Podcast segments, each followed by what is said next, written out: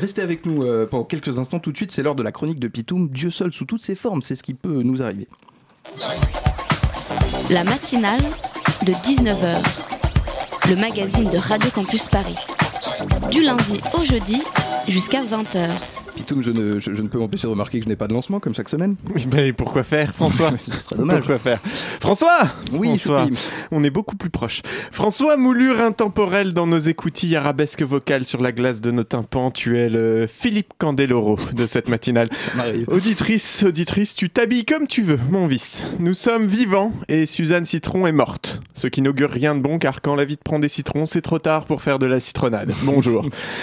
Si tu ne sais pas qui est Suzanne Citron, je ne peux que t'encourager à lire ce qu'elle a écrit, auditrice. hein. Dans l'idéal, tu te plongeras dans son bouquin Le mythe, Le mythe national, sorti en 87, une excellente année, et d'une actualité glaçante, puisqu'elle y déconstruit minutieusement cette histoire française, base de la culture commune et de l'identité nationale, n'est-ce pas? Mais lire des bouquins, c'est long et chiant, on le sait, donc contente-toi si tu peux de trouver un article ou une interview de la dame, et ça sera déjà un bel hommage pour celle qui avait prédit qu'un type dans le genre de Fillon viendrait proposer qu'on réécrive les programmes pour glorifier les mythes aussi fondateurs que factices de la nation française.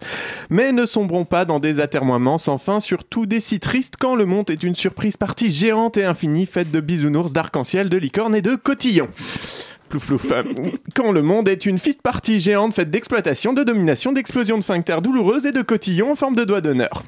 Oxfam est une ONG qui fait plein de trucs pour tenter de sauver le monde, notamment sortir chaque année avant le forum de Davos, euh, qui est un peu le forum euh, 18-25 du monde. hein. Une bande de mâles blancs viennent débattre des problèmes graves comme la pauvreté, les conflits internationaux, les problèmes environnementaux, sans se rendre compte que Eh le oui. problème, en fait, c'est surtout eux.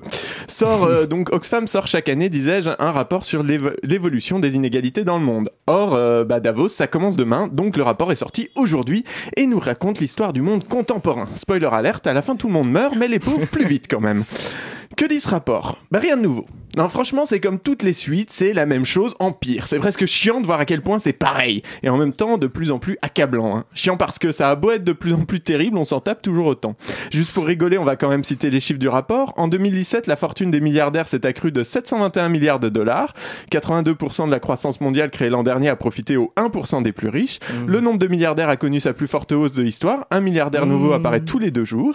Ils sont désormais 2043 dans le monde. Donc, C'est toujours pas moi. hein. oui, dont le- oui, non, et dont 9 sur 10 des hommes. hein. Pourtant, t'es es quand même dans la, la large majorité qui. Bref, à peu- donc 2043, pardon, a possédé des fortunes évaluées en milliards, voire en dizaines de milliards, et 42 par- personnes détiennent à elles seules plus que la moitié de la population. Sympa. Donc, on se représente pas bien, dit comme ça, mais en gros, si on butait 42 milliardaires, on aurait de quoi doubler le niveau de vie de 3,7 milliards de personnes les plus pauvres de la planète. Ah, on comprend mieux comme Bah ça. oui, c'est fou, non, hein. ouais, de quoi Ah, faire le réfléchir les plus pacifistes des Oui. militants.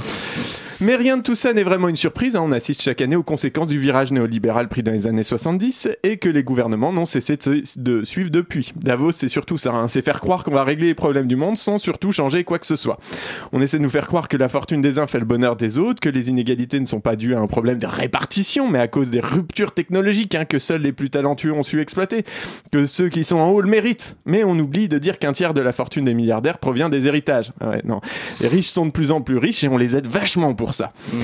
Alors que de leur côté, la Banque mondiale, le FMI, l'OCDE, pourtant fer de lance de cette politique libérale ces 30 dernières années, affirment désormais que le problème numéro un dans le monde, bah, c'est les inégalités. hein. Et que fait Emmanuel? Bah oui, Emmanuel Bah, Macron, il voyage. Décidément, bah non, mais il fait même mieux, décidément plus accro à Versailles que le roi Soleil. Il, a, il y a réuni aujourd'hui même 140 PDG de multinationales pour leur vendre la France. hein. Venez installer vos entreprises sans payer vos impôts comme Starbucks, venez exploiter de la main-d'œuvre pas chère comme Uber, venez vous aussi profiter des baisses des taxes, du laxisme vis-à-vis de l'é- de l'évasion pardon, fiscale, venez ruisseler sur nous comme une chiasse de lendemain de cuite au champagne et au romanais.